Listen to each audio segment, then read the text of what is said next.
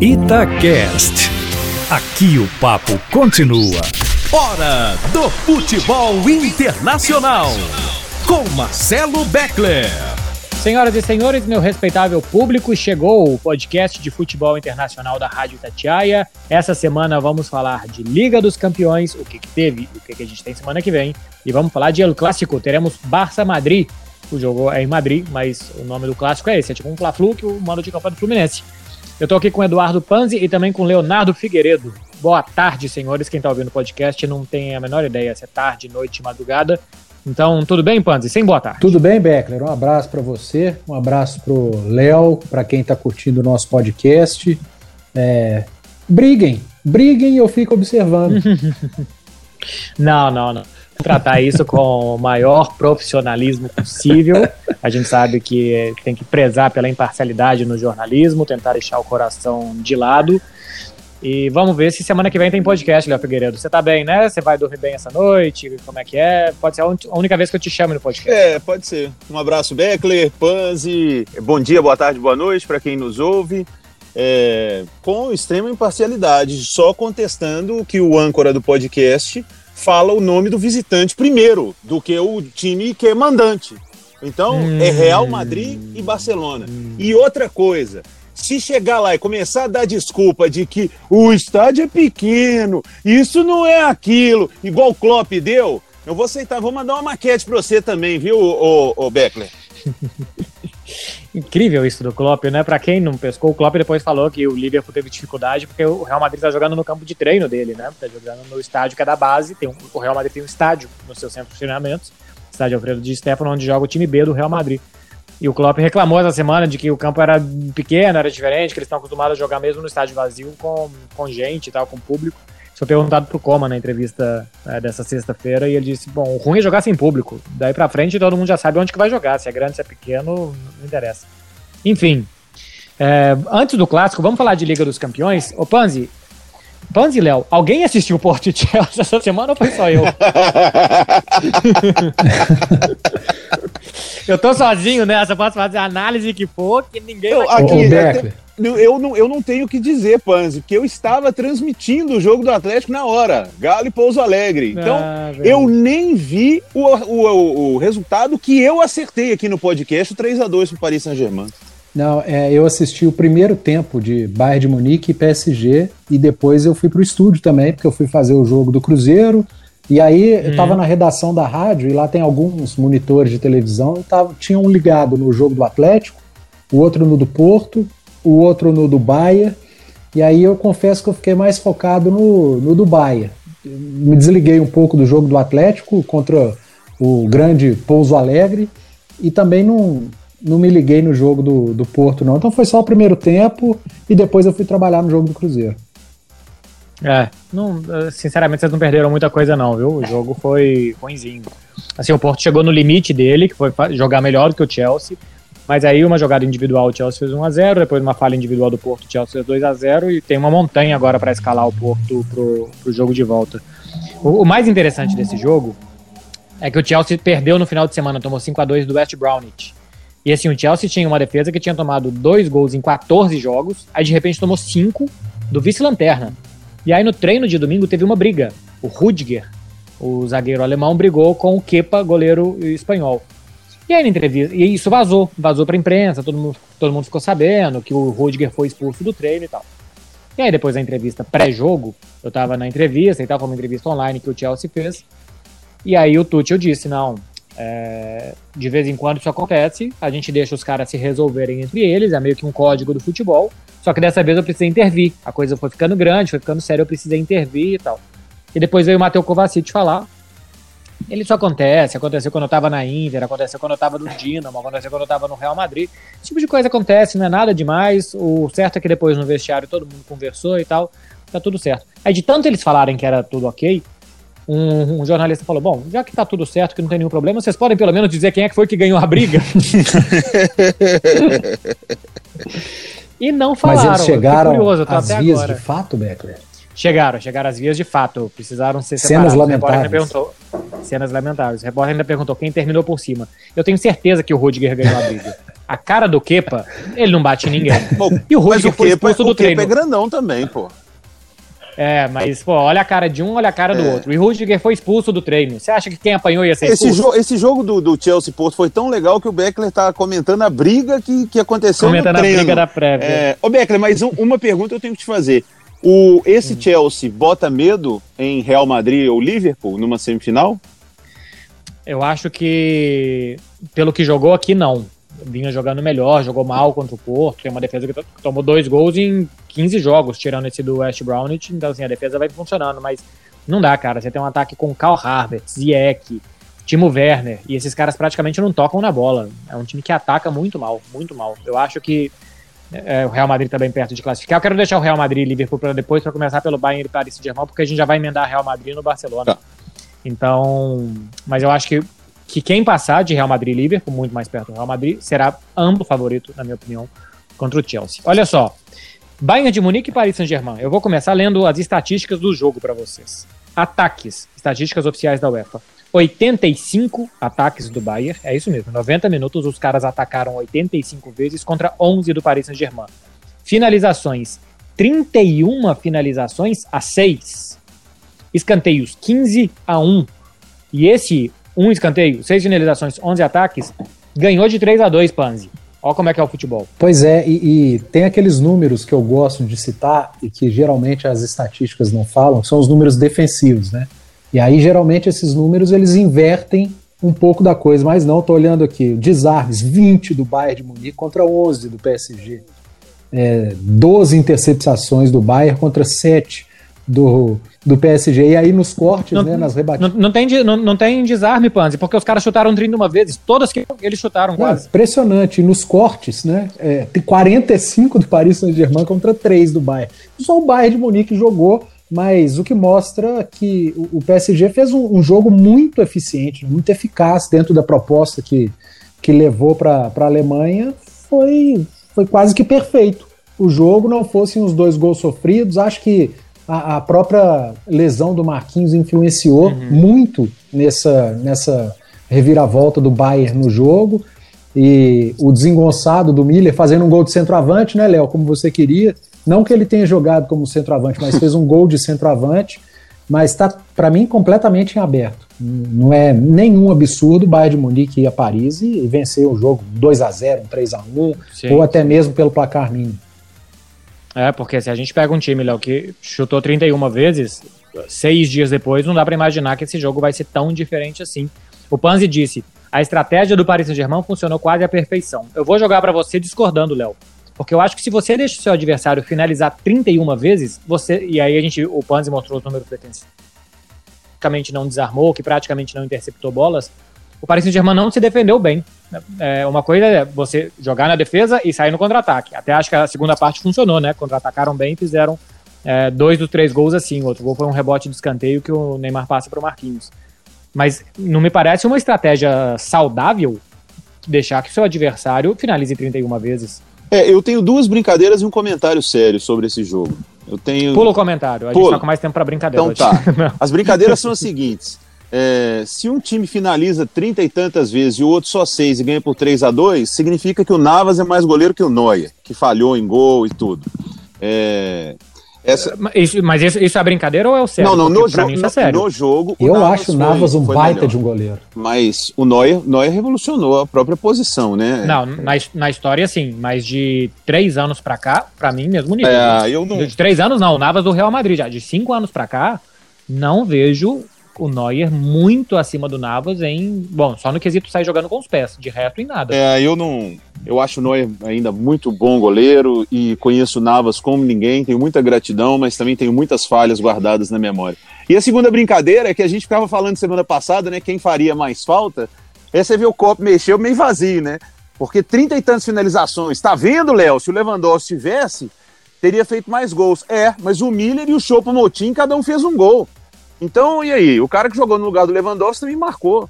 É, o problema é, é, que cada um fez um gol. Lewandowski é, provavelmente faria uns, uns, quatro, né? É. Mas eu cara, acho que. Se, se, se, você tem 31 chances de finalizar com um cara como o Lewandowski em Certamente. ele, ele, ele, ele ia virar, entrar pra história, cara. Ele ia entrar pra história da Champions. É, eu, agora, brincadeiras à parte, eu concordo com, com o que vocês dois disseram. Concordo com você, Beckler, que não pode ser considerado um bom jogo, um grande jogo, quando você permite ao seu adversário é, tantas finalizações, tantos ataques, mas eu concordo com o Pans também, porque o único jeito de ganhar do Bayern de Munique é assim, porque não tinha outro jeito do Paris Saint-Germain. É, eu não imagino o Paris Saint-Germain fazendo uma partida se defendendo super bem contra o Bayern, que ataca de todos os lados, que vem de tudo quanto é lugar. Então, o, o, uma vitória do Paris Saint-Germain teria de acontecer assim. Teria de ter o Neymar num bom dia, teria de ter o Mbappé num bom dia e teria de ter o Bayern falhando em finalizações. Então, uhum. para dar certo, porque o normal seria o Bayern vencer o jogo. O, o, PSG tem um ótimo time também, mas o Bayern de Munique coletivamente é, é absurdo. Agora, sai na frente o Paris Saint-Germain e tem problemas o Bayern para o jogo da volta. Olha, Paris Saint-Germain, na minha opinião, está bem mais próximo de se classificar, viu?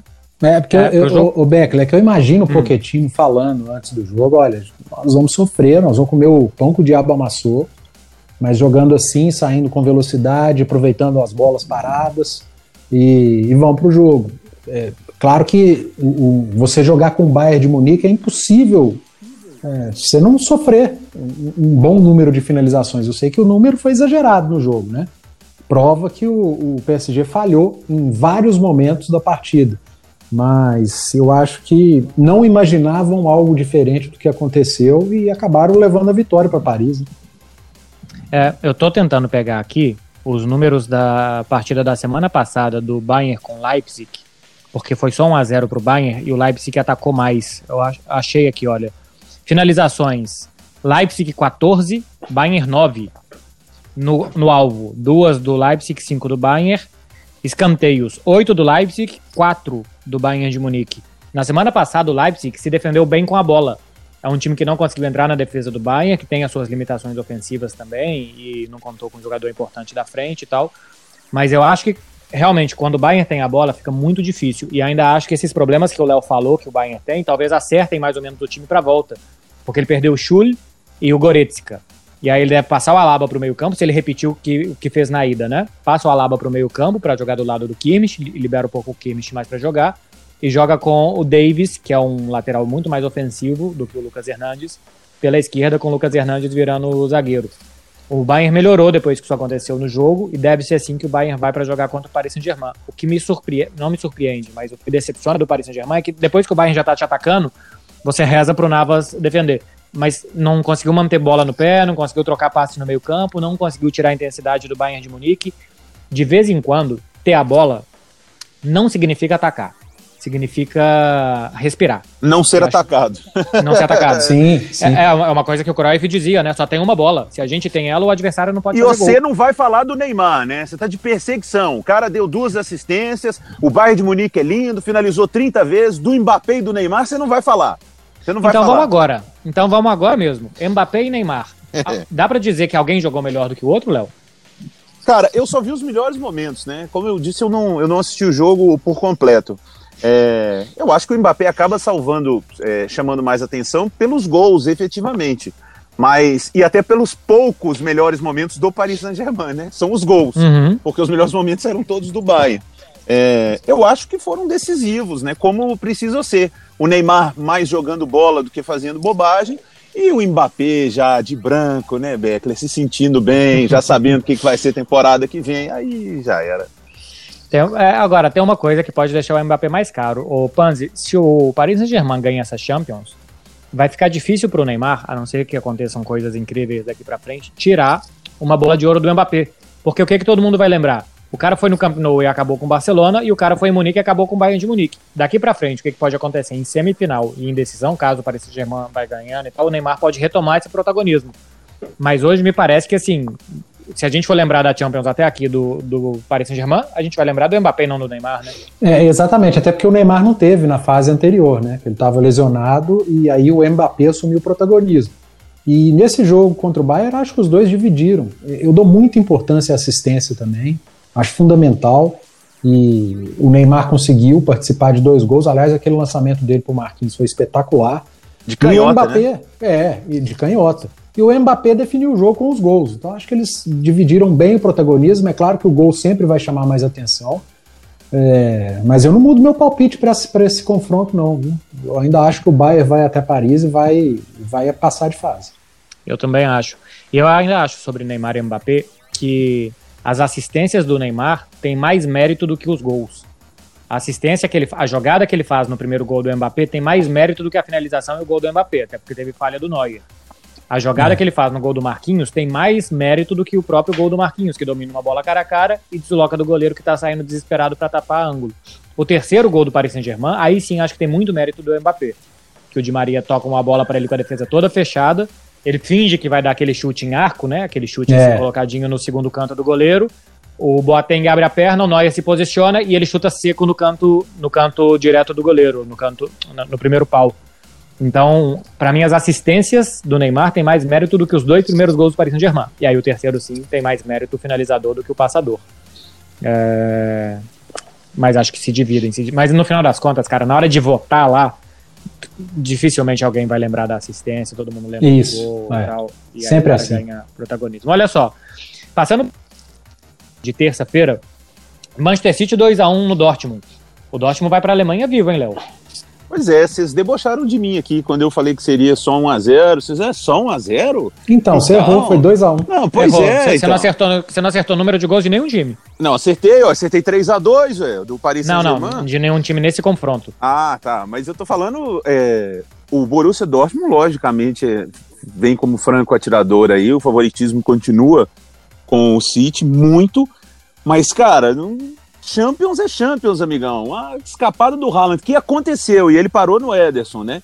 Aconteceu. O Haaland teve uma grande chance de marcar. Mas escapar, faz 1 a 0 e aí vai, bumba meu boi lá atrás segurando. Duvido não, acho que tá em aberto e e foi bom ver alguma fragilidade no City, o time perfeito de Beckler e, e, e o, o campeão já da Champions e tudo. Não, que, que é um time perfeito, é. Mas quando joga o campeonato inglês, Panzi, porque tem algum complexo, algum, algum trauma, alguma coisa deles que chama quarta de final de Liga dos Campeões, que esse time parece que joga com medo, que joga assustado. Pra mim, assim, a vitória contra o Dortmund é uma grande decepção, por ter sido como foi, Panzi. É, não. Quando eu falo do City, eu falo com o coração mesmo. Não porque eu torço pro City, mas é porque eu sou muito fã do, do Guardiola e de todos os times que ele, que ele dirige. Agora, não, eu não acho que tenha feito um grande jogo e, e pode comemorar muito esse 2 a 1 porque para mim foi beneficiado pela arbitragem. Aquele lance da dividida com Ederson, para mim, foi absolutamente nada. E, e, o resultado poderia ter sido outro, mas enfim, é, vai com uma boa vantagem e por ser um time melhor, eu sigo apostando no, no City. Acho que se fizer um jogo um pouquinho melhor, mesmo jogando na Alemanha, consegue passar e até com tranquilidade. É, a questão é que se tivesse que jogar na Alemanha com a torcida do Dortmund, a coisa seria bem Ah, mais sim. difícil, né? No estádio É. vazio. E eu também ah, você acho vai que não falar bem falta. de Dortmund dessa vez agora ou não? Não, a cidade, Léo, em três horas tá à vista. Três horas, assim, você gasta mais tempo no estádio que na cidade, vai por mim. Mas o estádio é uma coisa de louco, cara. Eu, eu fiz alguns jogos lá, eu fui em um jogo de campeonato alemão lá, é uma coisa de maluco. Assim, você não consegue escutar nada, nada, nada, você só escuta a torcida. Ia ser uma pressão muito grande. A gente tá falando que o City se assusta, ia ser uma pressão grande. E pra mim também não foi falta, viu? É, o É, atacante foi, também. foi o Julian, e eu não sei o, nome, o segundo nome dele. É, é um garoto inglês de 17 anos. Ele chega antes na bola e toca na bola, e depois o Ederson chuta ele. Nada mais do que isso, né? É, pra mim, lance, eu con- concordo com, com os dois aí. Tá vendo? O City favorecido e vocês ainda ficam colocando ele como perfeito, como isso, como aquilo e tal. Olha só, vamos passar então para Real Madrid e Liverpool, porque para mim nesse jogo também teve erros arbitrais, viu? É, primeiramente, primeiramente, teve um pênalti não dado no Benzema. O jogo tava 1 a 0 pro Real Madrid. E o lance do segundo gol do Real Madrid para mim é uma falta do Vasquez no Mané, talvez. Não sei se é o Vasquez que faz uma carga no Mané, já era um, um contra um. Não dá a falta e depois na sequência sai o gol do Real Madrid. Mas pra mim é anedótico. O jogo do Real Madrid é uma barbaridade. Pra mim é a principal atuação de um time nessas quartas de final da Champions. E nas oitavas também já tinha sido. O Real Madrid e Atalanta 3 a 1 Pra mim o Real Madrid fez o melhor jogo das oitavas. talvez o 4x1 do Paris Saint-Germain contra o Barça, vai. E, e, faz o melhor jogo das quartas. Ficou baratinho, baratinho, Léo, pro Liverpool. Dá pra é, dizer eu... que o Liverpool fez o pior jogo? Você fez fala também, do Madrid que tenha feito melhor. O Liverpool fez, fez, o pior? Eu acho, eu acho que o Klopp imaginou o Real Madrid num 3-4-3, com o Mendy de zagueiro. Acho, porque o Klopp escuta, né, o, o, nosso podcast. Então acho que ele imaginou o Real Madrid do jeito que o Léo tinha pedido, com três E como jogou o espanhol na, na rodada anterior. E como, né? Sim, sim, como tinha jogado. E, e aí ele colocou três atacantes para fazer um contra um contra os três zagueiros, colocou o Keita no meio campo para marcar a saída e o Real Madrid fez uma coisa completamente diferente. Jogou com quatro, colocou mais gente no meio campo, teve superioridade no meio, e a partir daí o Liverpool não sabia mais o que fazia. E aí para mim é um time completamente sem confiança. Não sabia se marcava em cima, se marcava atrás, ficou no meio do caminho, e aí fez com que o Tony Cross pudesse fazer o que ele fez, lançamentos para os gols e tal. E, e para mim podia ter sido mais, Léo, se o, se o Real Madrid aperta mais no segundo tempo, é que para ele o 3 a 1 tava bom também. Mas se aperta mais no segundo tempo, saía praticamente classificado. É, eu fiquei com esse sentimento como torcedor, né, de que era para ter sido melhor aproveitado o jogo, né, para decidir a classificação, tamanha a superioridade e a falta de confiança do Liverpool, que achou aquele gol, achou. No segundo tempo até voltou um pouquinho mais ousado, acabou fazendo gol ali, talvez, né, ganhasse em confiança, é, mas o Real Madrid retomou as redes do jogo. Eu fico muito contente em elogiar o Zidane taticamente, porque sempre vi o Zidane como muito bom de vestiário, né? O Real Madrid cheio de estrelas, tinha Cristiano Ronaldo, aí tem Sérgio Ramos, aí Benzema, isso e aquilo. Mas o Zidane pensou muito bem o jogo. Tiro aqui o chapéu para Marcelo Beckler, que antes da partida, conversando comigo, eu, eu disse, ó, Beckler, por mim, sem Sérgio Ramos, três zagueiros, cinco no meio, só um na frente, que seja seis no meio. O Beckler disse, ô Léo, tem que ser linha de quatro, tem, o, Liverpool faz ligação direta, vai por mim. E o, o Beckler acertou. A formação do Zidane foi boa. E acho que tem um, um comentário aí que eu vou, vou pegar no WhatsApp de um amigo meu que, que torce para o Barcelona, assim, ele, ele é meio famosinho. Ele me disse que o Real Madrid é o time do capeta. Que na hora que chega, amigão, que se não matar, que vira uma coisa absurda. Cara, eu saí do jogo sinceramente, como o dia mais feliz da temporada como um torcedor, sabe? Porque eu vi o Real Madrid ser gigante de novo. O Real Madrid mandar no jogo e com muitos desfalques. Muitos desfalques. O, o Hazard, por mais que só vive machucado, pô, mas é uma opção absurda. Ah, não, mas o, o Hazard Carvajal não é desfalque não, uma... né, Léo? Mas, cara, o Carvajal, Sérgio Ramos... Agora, tem uma constatação. Vou aqui dizer, nem Lewandowski, nem Sérgio Ramos. Quem faz mais falta no planeta é Van Dijk, amigos. Porque sem Van Dijk, essa defesa é. do Liverpool, Jesus. É, é, é, outra coisa. Os caras não sabem para onde que correm, é um Deus nos acuda. É, é, é, praticamente assim, um balde tirando água do, do barco afundando, sabe? Os caras ficam tentando se salvar ali de qualquer jeito. Ô Panzi, o Real Madrid cresceu na hora decisiva, fez esse 3x1 pra cima do Liverpool. Agora, tem um jogo decisivo amanhã no espanhol. E na semana que vem pode perder de 1x0 eu acho que talvez se o Real Madrid amanhã não vence o Barcelona, se perde do Barcelona alguma coisa, pode vir de novo algum trauma, alguma coisa e reabrir a eliminatória. A única chance que eu vejo dessa eliminatória reabrir é o Real Madrid perder do Barcelona e perder a confiança. E aí igualar essa confiança que o Liverpool também não está mostrando. É, e só um clássico pode fazer algo assim acontecer, né?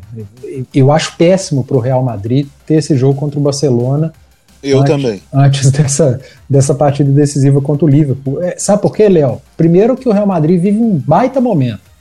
Acho que teve uma vitória gigantesca como o Liverpool. E, e, isso não quer dizer nada quando tem um clássico pela frente. Claro, claro que quando tem um clássico, quando um time é muito melhor que o outro, aí tudo bem. Mas que não é o caso.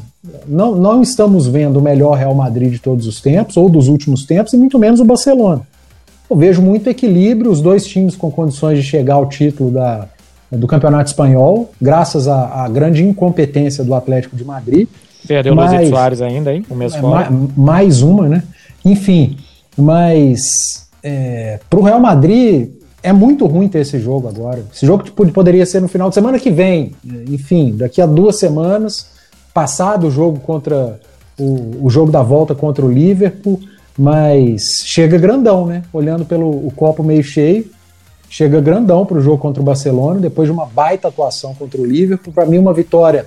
É, eu imaginava a vitória, mas não com tamanha facilidade. Eu sei que o Liverpool tem problemas defensivos e jogou muito mal mas eu, eu admito que o Real Madrid jogou muito bem. Talvez tenha sido o melhor jogo do, do Real Madrid, é, assim, nos últimos meses. É, foi muito bem mesmo, Vinícius Júnior voando, enfim, o Cross. aliás, o, o, Liverpool facilitou também, né? Eu imaginava um Liverpool, um Liverpool ali apertando a saída, às vezes atraindo o Real Madrid saindo em velocidade, como já, já viu o Liverpool em outras vezes, não teve nada disso, né? Nada, nada disso. Absolutamente nada disso. É, e eu acho que assim, eles ficaram no meio do caminho, né? Entre marcar atrás, marcar na frente e não fizeram nada. Os, os passes do Cross são incríveis, são dois passes de quarterback, assim, de Tom Brady. Ed, não sei como é que fala, marido da Gisele. É, mas, é por, mas assim, também o Liverpool não não chega uma palha perto dele, né? Fica todo mundo esperando para ver o que vai acontecer e acontece. O Vinícius Júnior foi eleito o jogador da semana pela UEFA. Ô, Léo, se esse menino aprender a chutar, o Real Madrid vai ter atacante para 10 anos, né? É, é legal imaginar um ataque Mbappé e Vinícius, né? É, acho que essa, essa atuação do, do Vinícius Júnior, inclusive, e se ele permanecer, né, se ele continuar evoluindo, fica mais fácil para o Real Madrid aquele embate se tiver que optar entre Mbappé e Haaland, né? Porque, ou que vai pagar no Mbappé, o, o Vinícius Júnior está cada vez mais, mais valioso. É, ele é muito, ele é muito bom. Ele é um futuro craque mesmo. Ele precisa de, de, de, ganhar mais confiança, né? De, de, finalizar melhor. Mas ele fez um jogo, pô, quartas de final contra o Liverpool. Ele fez um jogo histórico. E é muito bom para o Real Madrid que o Vinícius Júnior ganhe confiança, porque ele é um jogador fora da curva. Ele é um, um menino com tanta velocidade e com um arsenal de dribles tão grande que se ele se quando ele se sentir à vontade, quando ele falar não pode dar em mim o tempo todo, pode aqui e tal, e, e ele vai evoluir muito. Agora pensando no jogo de amanhã, Marcelo Beck, se você topasse aqui, eu casava um empate, a gente ia embora feliz, tranquilo. Mas eu, eu, eu, eu não sei, cara. Eu, eu meti até time reserva. Eu não tô nem aí para esse Real Madrid e Barcelona amanhã. Mas Sério? nem aí, nem aí. Tá sim, tanto que eu, o, tá o Atlético. Cara, não tô, não se, tô. Se, o Real, se o Real Madrid ganha do Barcelona em casa e se o Atlético de Madrid perde pro Betis aqui em Sevilha no domingo, o Real Madrid chega segunda-feira líder do campeonato. Só tem uma coisa que a gente tem mais do que Champions, é campeonato espanhol, Beckler. É, não, o Real Madrid tem uma chance. E, e eu tenho muito receio, vou dizer o porquê. Tirando a parte anímica que vocês já citaram, né? Imagina o Barcelona faz um 3 a 0 uma goleada no Madrid, um negócio para para dar uma quebrada nesse momento do Real Madrid, porque acho que até uma derrota, mas se for uma derrota jogando bem, jogando, não sei se abalaria tanto a confiança. Mas eu tenho receio das lesões. O Real Madrid não pode perder mais ninguém. O Lucas Vasquez já é lateral direito. Nós estamos jogando Militão e Nacho na zaga. O Real Madrid não pode se dar o luxo de perder ninguém para o jogo contra o Liverpool. E amanhã é um jogo muito pegado, é um jogo muito intenso. Então, esse é meu grande receio. Se tivesse com todo mundo 100% e tudo, aí beleza. Se faltar um, dois, tem elenco. Não tem elenco.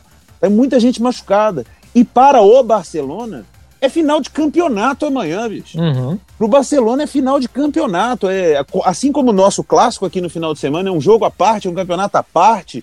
Né? Se você for perguntar, o torcedor, o torcedor do Atlético quer que o Atlético massacre o Cruzeiro. O torcedor do Cruzeiro quer que o Cruzeiro ganhe de todo jeito para zoar o Atlético, que nem com o Cruzeiro na Série B, o Atlético ganhou o clássico sabe? Uma situação assim. E só que Real Madrid e Barcelona nesse momento, para o Barcelona, que já não está na Champions, vale um mundo além da briga pelo título. E pro Real Madrid, se machucar alguém, aí, meu amigão, é.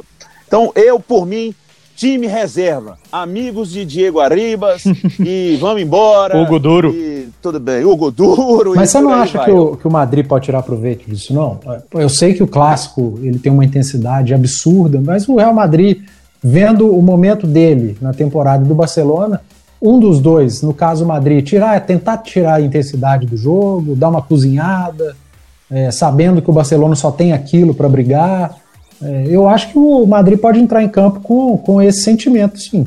Não, e outra coisa, e, e, outra coisa, lesão, cara, lesão pode acontecer em qualquer momento. No treino. Nos treinos, nos treinos. O Sérgio Ramos, que é um touro, se machucou outro dia aquecendo para entrar contra o Kosovo.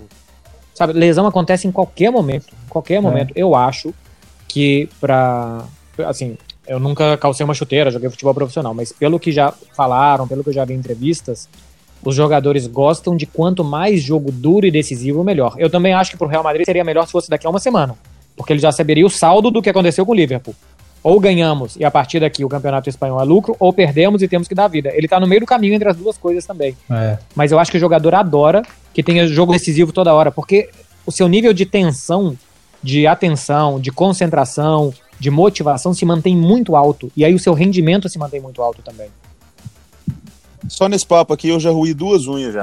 é, ô Beckler, eu não sei, ô Panzi, eu não sei se o Real Madrid é, consegue fazer esse tipo de jogo, sabe? De, de, de esperar mais e tudo. O, o, o, Real Madrid do Zidane que funciona é marcando em cima, uhum. é ocupando o campo adversário o tempo todo. Vi, vi seu post hoje, viu, Beckler? Muito inteligente. Você achou boa a análise tática vez, né? lá? Achei, achei. Principalmente quando você casa toda a marcação do Real Madrid para dar errado e o Barcelona conseguir sair jogando. É, porque o Coman assiste Essa no Instagram aí, também. É, é, é, torcida do Barcelona também te segue, né, Becker? Mas, é, foi, mas a análise foi perfeita. Eu, eu não sei se o Real Madrid consegue jogar sem marcar pressão, sem ficar em cima. Contra o próprio Liverpool não, não conseguiu. Quando estava vencendo o jogo, que, que, era uma expectativa, não, o Liverpool vai sair, vai dar campo, o Real Madrid vai moer no contra-ataque. Não foi. O Real Madrid continuou com posse de bola, o Real Madrid continuou marcando lá em cima. Então eu não sei se, se o, o, time é moldado, se nesse momento ele consegue fazer isso. E tem o outro lado que vocês citaram, né? Eu tô aqui porque eu morro de medo de perder jogador machucado em decisão. Eu acho uma ruindade não só para o meu time, mas para todos. Acho uma sacanagem. Né? Você vai e fez uma campanha incrível, o cara se machuca naquele jogo, mas são coisas do futebol. É, eu acho que o Real Madrid chega gigante para esse clássico. Lá dentro foi o melhor jogo da temporada contra o Liverpool, cheio de, de, de, de empolgação. E por isso, Beckler, eu respondo a sua pergunta do Instagram. Eu acho que a gente vai ter um jogo de altíssimo nível amanhã. É, também acho. Acho que vai ser um baita jogo, os dois times chegando bem, motivados, crescendo depois de anos de baixa.